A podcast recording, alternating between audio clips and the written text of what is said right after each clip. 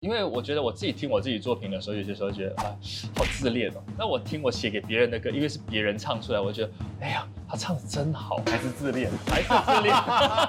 没有，我刚才唱我那首歌，我也是觉得我很想甩那把吉他了。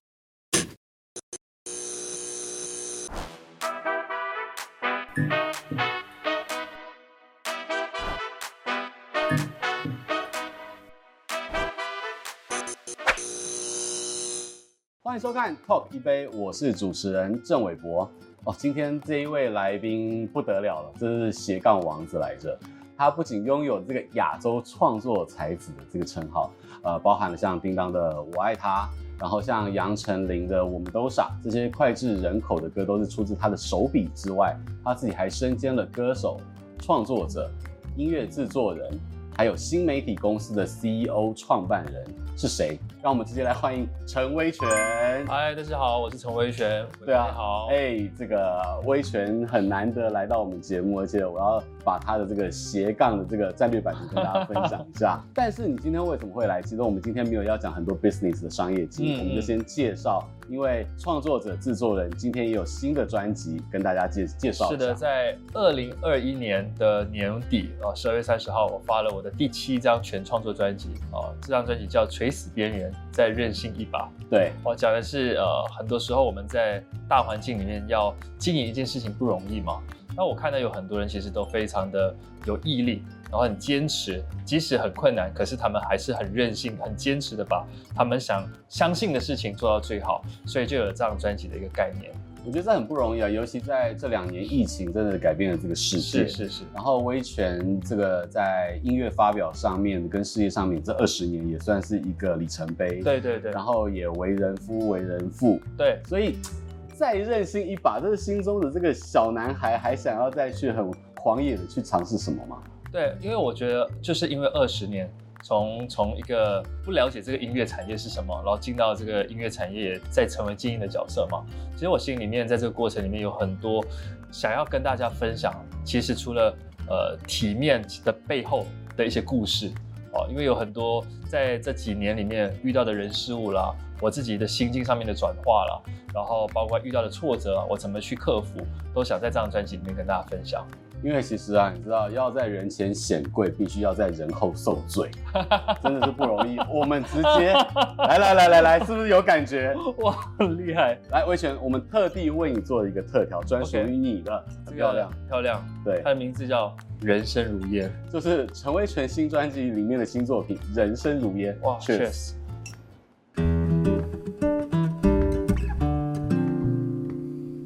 呃，因为其实这 Mezcal 它本身就是有一种烟熏的味道。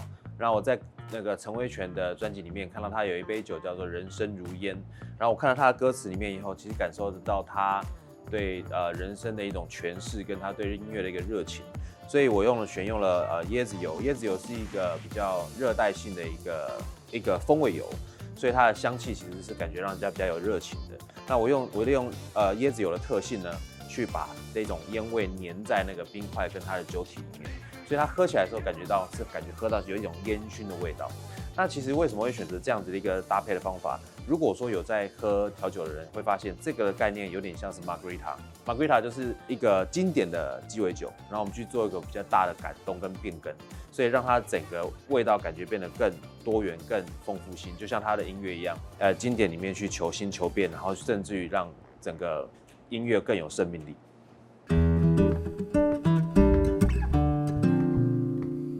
其实这首歌要呈现的不是一个浓的感觉，而是一种淡淡的去看人生。所以我在无论是在唱法上面，在这一首歌的意境里面，其实都是要让大家能够放松。所以想要告诉大家，人生的重不一定是重，看你怎么去看待它。而且我觉得你在要四十岁的男人的这个阶段，嗯、其实你可以体会到很多人生，也要学会举重若轻，对，然后开始去享受一些生命的过程，是，对啊。但是除了歌手之外，哇，我觉得当今华语一线天王天后，你几乎都合作服务过了。真的，你随便想到还，还有很多还在努力的。来哦，蔡依林、杨丞琳、叮当、言承旭、萧亚轩、潘玮柏这些人，你都帮他写过歌。也就是这么多中港台一线的，然后为什么会当初有这样合作的机会，而且指定是你要担任他们的创作者或者是制作人？呃，其实我们在写歌，当一个 writer。发表作品给谁其实不知道，但是就是很幸运，就是他们的制作人刚好收到这首歌，就用在他们的专辑。那你的得中奖率也太高了吧？我记得那一年大概是二零零八、二零零九年左右。其实呃，我那时候算是我的创作量其实非常丰沛的时候，然后几乎写呃都有机会哦。所以还蛮感谢这些喜欢我音乐的这些制作人。你觉得还有歌手对，要能够量产，然后又能够 hit 叫好叫座，有这种就是实际的战绩攻击的一个沙场老将。其实也呃，在这个过程里面有很多前辈啊，他们会跟我分享，他们觉得我的创作哪里可以调整，可以更更容易让大家记得住啊。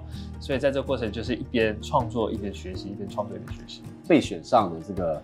几率或者是他的铁布秘诀是什么？我觉得首先，呃，这个歌一定是要你喜欢的。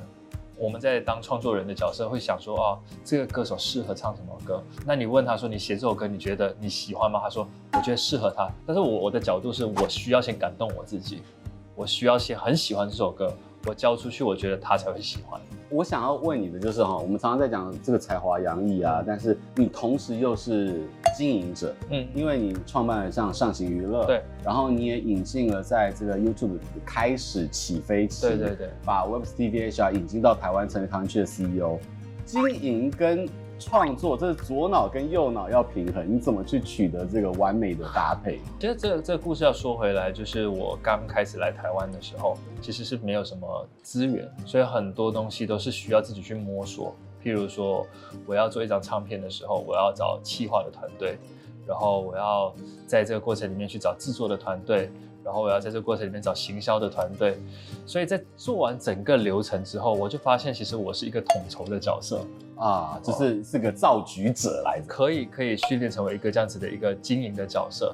然后，当然在经营的过程里面，预算啊等等这些都是一个必须要去很谨慎去考量的东西，对啊。所以就从那个时候发我的第一张专辑，我就是这样子被训练、被磨练，然后一直后来经营公司，一直帮很多人发片，就是这样子。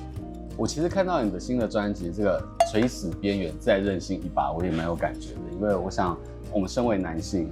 对，需要承载非常多的，不管是自己的生命的责任，还有家人的责任，嗯、甚至是你当老板还有很多家庭的员工的责任。是是是，聊一下这个，就是为什么这一次专辑会用这样一个 slogan 作为主轴？其实在，呃，老实不瞒不瞒你说，我在经营公司上面真的是遇到遇过非常多的挫折，心里面的自我怀疑其实是蛮多的，然后包括呃在经营上面其实有亏损啊。然后在这个过程里面，甚至可能，呃，要跟我爸讨论说，哎，我的存款可不可以拿出来，然后来救公司？这些都是可能过去大家比较不了解我在经营公司上面的一些状况。对啊，因为你看哦，啊，你是很成功的音乐人，嗯、也帮天王天后都写了这么多歌，嗯，上行娱乐，哎，在圈内也很有名。嗯、Webs TV HR，你哇，那个时候就不，我们可以看到的，从这个这群人啊，古阿莫啊，阿滴啊，这些都是跟你。在事业上紧紧相系，嗯嗯嗯，但你刚刚聊到，就是有痛苦的时候，对，对对，钱可能会公司营运会见底，对对对，那你怎么怎么会遇到这个问题？你要怎么去解决？我觉得解决的方法就是第一个，我要很勇敢的去面对。我觉得跟员工上面其实没有什么好说的，他们是不能够呃拖的，那可能就是拜托一些好朋友啊、厂商们，是不是可以晚一点点哦之类？但是我觉得不是呃不是呃那种逃避面对的。我反而是觉得，在这个过程里面，不断的训练我，就是越来越成熟。呃，做每一个判断的时候，都要想得更清楚，哦，而不是呃做完之后，呃发现问题再来解决问题而已。对啊。现在的专辑啊，我们过去在我年轻的时候，专辑是一定是有实体 CD。是。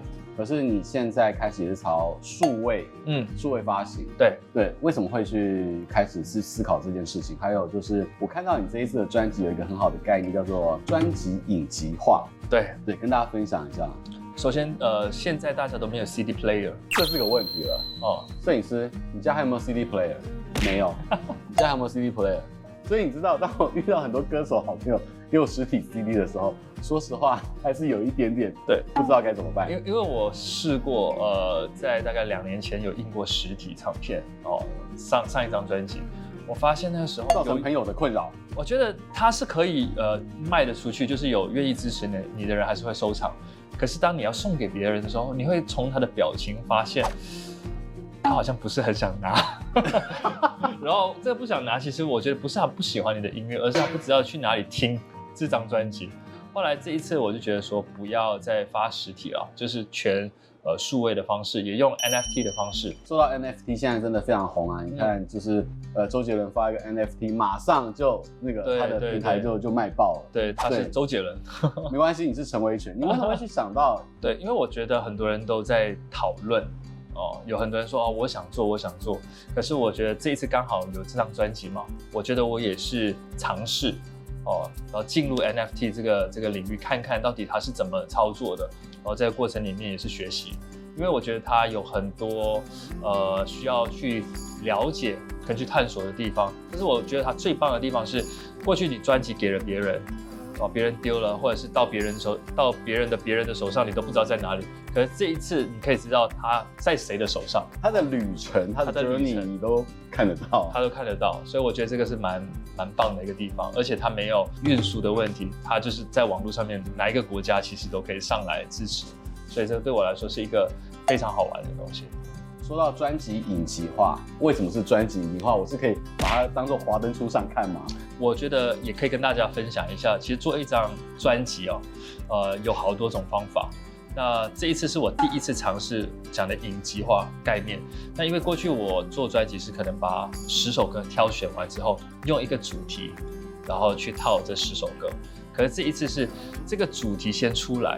然后我要在这个过程里面去想，我这二十年来哪一些重要的事迹的故事想要分享，然后才选歌，才写歌词。所以它是一部曲一部曲一部曲去连贯的去把整张专辑概念讲出来。这张专辑对我来说是一张，它是在探讨失败的。哦，他并不是从一个成功的角度去说整张专辑，他是在探讨说你失败了，但是失败不恐怖。哦，这些磨练并不是让你退步，而是让你更坚强才对。所以在这张专辑要带出这样很重要的一个 message。我觉得一个成熟男人啊，诚实，不管是成熟面对别人，或者成熟面对自己，都很重要。对对对，就是从今天威权到现在，一直跟我分享的，不只是我们看到你成功的那一面，你也很坦白在讲你你面对失败的一个。我觉得男人在这个时代，其实要承载着非常多的责任与压力啊。嗯，那其实每一个阶段的男人，或每一个时代的男人，都需要拥有一首自己的歌。对，这首歌，呃，想要唱出许多男人的心声哦。他有一句歌词是我非常喜欢的，就是。男人不善表达，所以没有人知道。但体面的背后却是煎熬的。但是你却因此不是退缩，而是在这过程里面为了这个家勇敢的前进哦。所以想要送给所有的男人这首歌。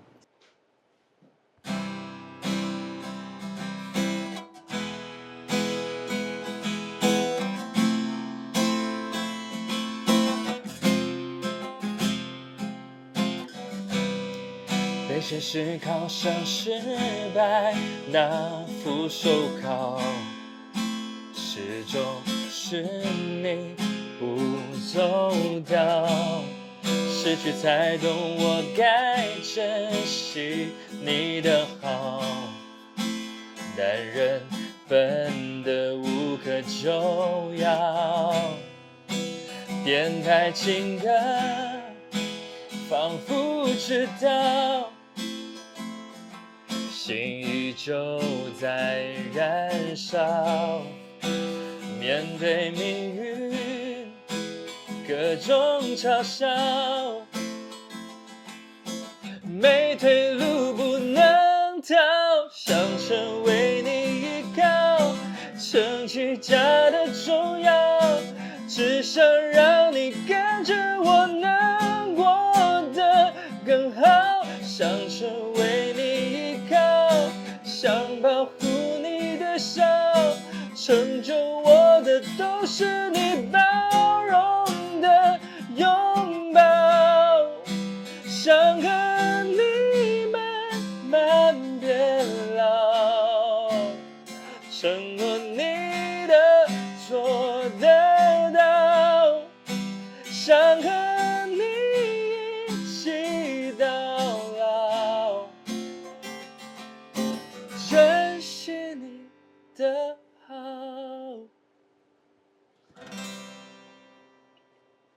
哇，谢谢，摇滚区第一排，边喝边听，真的是很享受。谢谢。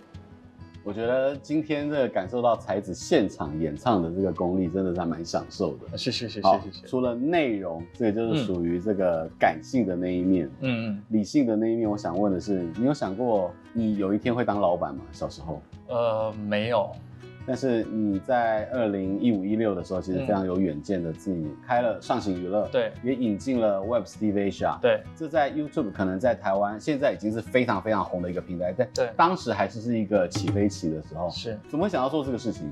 呃，因为在我自己呃发我自己的唱片的时候，我发现，呃，过去我们懂得很多传统媒体的一些宣传，我觉得好像非常不容易，而且面到了一个革命的一个阶段。对，一个阶段，那时候觉得说大家都把内容放上 YouTube 嘛，那时候就开始研究说啊，呃，这个新媒体上面到底要怎么去经营跟操作，所以才那时候就觉得说好，如果我要开一家公司，我觉得应该要是往这个方向发展，所以就就做了这件事情。就是哎，从这个传统媒体到全媒体，乃至于融媒体，而且你真的合作的都是现在这样重重新回头去看，嗯，嗯哇，都是百万网红、百万 YouTuber，嗯哼，不管是这群人啊、九妹啊，然后阿滴呀、对不对？还有同乡吗？黄明志，对对对对对对，然后还有古阿莫，哇，有这么多，你当初是怎么去挑选这些合作 partner？其实有一些当然是朋友介绍。然后当然有很多，就是他们本来自媒体就经营的很好，那公司就希望跟他们有更多的合作，更深度的合作，一起做一些 IP 啊等等这些。然后我想问的就是，哎、嗯，这个比较 general，就是大家都好评的流量的这个自然不在话下。嗯嗯。可是像古阿莫啊。然后或者像明志，明志自己本身他也坐过你这个位置，也来过我们节目，嗯 okay、也跟我们聊得非常的开心。对，古阿莫跟黄明志是一个比较特殊的代表。对，你怎么你怎么去跟他们合作？这个你自己心脏要很强吗？我我觉得在跟他们认识的时候，发现他们就是比较直接了，就是他们他们的信念跟他们相信的事情，他们就会把它表达出来。我觉得这一些都是在自媒体里面很容易被看见的一些样子的一些创作者。网络真的是太多各式各样的人。可是我觉得回到就是说，他的特色要够清楚，哦，古阿莫就好好讲电影，然后黄明志就在音乐里面去做了很多议题性的东西，还有歌词上面的这种玩法，对，这个就是他，我觉得这个这学不来的，就是他本身就是与生俱来，跟他想要透过创意去表达的一种想法。那你会特别为这些比较有特色，或者说用特色吸引流量的这些 KOL 制定特别的政策，或者是？一些行销方式啊，策略嘛，在这过程里面，我觉得创意面其实不要去去限制他们，但是如果真的是触碰到一些比较议题性啊，或者比较危险的时候，其实我们都会提醒他们哦，这样子其实有点危险，应该可以怎么做会更好这样子。其实你站在传统媒体跟传统唱片行业的角度去看你，你已经有点像先行者。嗯，就是已经跨到了这个新媒体啊，数位媒体。对，所以你怎么去跟传统媒体沟通？跟他们合作当中，你的角度跟你的这些秘诀心法是什么？我我觉得可能我在跟他们合作的时候啊，我觉得大家都已经对新媒体这件事情已经大家都觉得还蛮重要的。在沟通上面，我反而觉得说没有比前几年来的难。我觉得刚开始这样转型的时候，我那个阶段我可能比较没有碰到。那时候后面去跟他们沟通的时候是比较容易。第一个，第二个部分是我觉得，当然，呃，传统媒体会有很多的包袱了，但在这个过程里面，怎么去让他看到这些包袱，其实在现在的孩子的眼里，其实这些不是那么的重要，就慢慢一步一步的告诉他们这样子。呃，像 Web TV Asia 或者像上行娱乐好了，嗯、其实在 YouTube 上面，你必须要跟平台打交道，你们。就是分享一些心法，让大家知道说怎么样，一样都是内容，或许都很优质的内容，可在平台上获取更多的资源。这个也不是说平台就一定这样子会给你，即使你有很多的内容，我觉得还是回到创作者本身，哦，有没有去找到对的议题，然后找到对的议题之后，有没有做呃这个所谓的联播的效应，然后在不同的社群媒体去发酵，我觉得这个才是最最最关键。